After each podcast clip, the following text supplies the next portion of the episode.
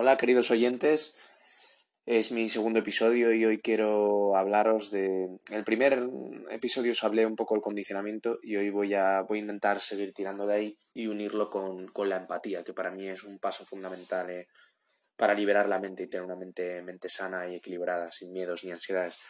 Eh, yo creo que los pasos, para que veáis la, la el proceso eh, global sería primero intentar liberarte del condicionamiento a base de pues observar tus reacciones, intentar mm, aprender de ellas, intentar... No, no, tienes que juzgar, no tienes que enfadarte, no tienes que frustrarte, tienes sencillamente que, que observar tus reacciones como, como si estuvieras en un, en un, experimento sociológico, ¿no? Tratando, tratando de aprender de ellas. Y, y a base de, de, observar esas reacciones, de alguien me dice algo y he saltado. ¿Y por qué? Añades otro plano en tu mente que se cuestiona. ¿Por qué hago esto? ¿Por qué he saltado? ¿Realmente es porque porque estoy amenazado mi ego, porque me ha molestado que, que, que, mi jefe me ha dicho que he hecho algo mal y entonces, ¿por qué? Es porque yo creo que trabajo muy bien. Eh, realmente, si yo pensase que no soy tan bueno, quizás una manera para, para, no, para que no me afecte y para, y para no, para no saltar, ¿no?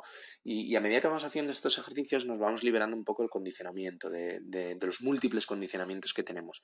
Una buena manera para liberarte de ellos es el, los que estén vinculados a tu ego, a tus habilidades, es el exponerte en situaciones en las que normalmente evitamos en, en, eh, en situaciones. Yo, por ejemplo, hago, hago, un deporte en el que me considero que soy, que soy bueno y muchas veces evito eh, enfrentarme a, a, a, pues a oponentes que sé que voy a perder, ¿sabes? Pues no, tengo que ir allí y, y que me ganen. Porque eso precisamente es aprendizaje que me, va, que me va a quitar ego, me va a demostrar que no soy tan bueno y voy a perder condicionamiento. Entonces, una buena manera de librarte del condicionamiento, aquel que esté vinculado a, a tu orgullo, es el de, el de exponerte sabiendo que, que, es posible que lo hagas mal.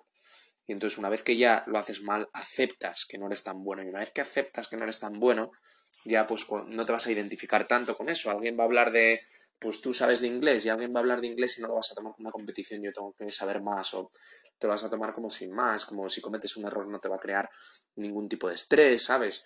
Eh, entonces, ese sería el, el, primer paso, ¿no?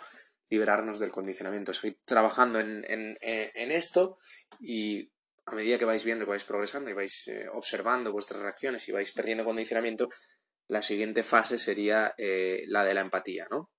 Sería perder el condicionamiento, luego tener empatía para empezar a entender a las personas y las situaciones, y luego la última, eh, que va un poco también vinculada a la empatía, que es el aceptarlo, el no, el no resistirte a la cosa, el no, el no frustrarte, que eso ya hablaré en otro episodio sobre ello, pero hoy quería hablar sobre la empatía. La empatía, básicamente, si nosotros tenemos muchos impulsos automáticos debido al condicionamiento, eh, que hace que, que, no te pongas en el lugar de otra persona, que, que te vuelvas egoísta. Me pasó hace poco un, un, una cosa en el, en el trabajo eh, con una compañera mía, que es una muy buena persona, de las mejores personas que conozco, y pues bueno, se vio en una, en una situación de, de, estrés porque no encontraba un documento que le reclamaba su jefe y, y, entonces pues bueno, se estresó y, y, pues igual habló mal a algún compañero y, y hasta me sorprendió. Y, y luego se solucionó la situación, apareció y tal, y pidió disculpas y ahí quedó. Pero lo pensé y dije, joder, que una buena persona eh, se ponga, sea capaz de, de, de, pues de contestar de malas formas a, a otra, eh, da que pensar. Dices, ¿por, ¿por, qué lo hizo? Pues realmente lo hizo por el miedo, lo hizo por el estrés de, de, pues yo qué sé, de la posible situación que estaba visualizando en, en su mente, ¿no? Eh, entonces, por eso, por eso es importante eh, liberarte del condicionamiento, pero no solo con esto, porque ella en esa situación no es que, no es que estuviera condicionada realmente, sencillamente que estaba proyectando su mente a, a un futuro eh, que realmente luego ni, ni, ni existió, ¿vale? Que es un tema que vamos a hablar en, otro momento. Pero ahora lo que me interesa es la empatía. Ya no tuvo empatía con la persona a la que, a la que contestó mal. ¿Por qué? Solo estaba pensando en sí misma, porque estaba en una situación de estrés. Y yo creo que eso es lo que nos pasa hoy en día, que eh, como estamos totalmente estresados, con la mente totalmente activa, sin parar, no, no, no pensamos en las otras personas, eh, salvo en, términos egoístas, ¿no? En términos de utilidad. Yo quiero esta persona para, para este, para, para, este, para, para este bien, para, para que me haga este trabajo, etcétera, para, para que me apoye, para que me dé dinero, incluso para, para todos nuestros fines egoístas, ¿vale? Pero es raro crear una persona sin más, para escucharla, para tú servirla a ella, ¿vale? Entonces, eh, pongo ejemplo, por ejemplo, de, de, pareja. Hay muchas veces que, que yo estoy casado, llevo, llevo ocho años y medio con mi pareja y rara vez discutimos, pero cuando discutimos suele ser cosas como impulsos automáticos, ¿no? Como que ella puede hacer un, comentario de, insinuar que yo, por ejemplo, no, he, no estoy haciendo pocas cosas en casa y a muchas, algo así, ¿no? Y yo suelo, suelo tener como un impulso automático de, de decir, eh, eso no es verdad, tal, y entonces se crea un conflicto. Pero viene también del condicionamiento de que, pues yo, como me creo perfecto, pues no puedo reconocer que alguien me acuse de, de algo que, que, está mal. Tengo que negarlo automáticamente.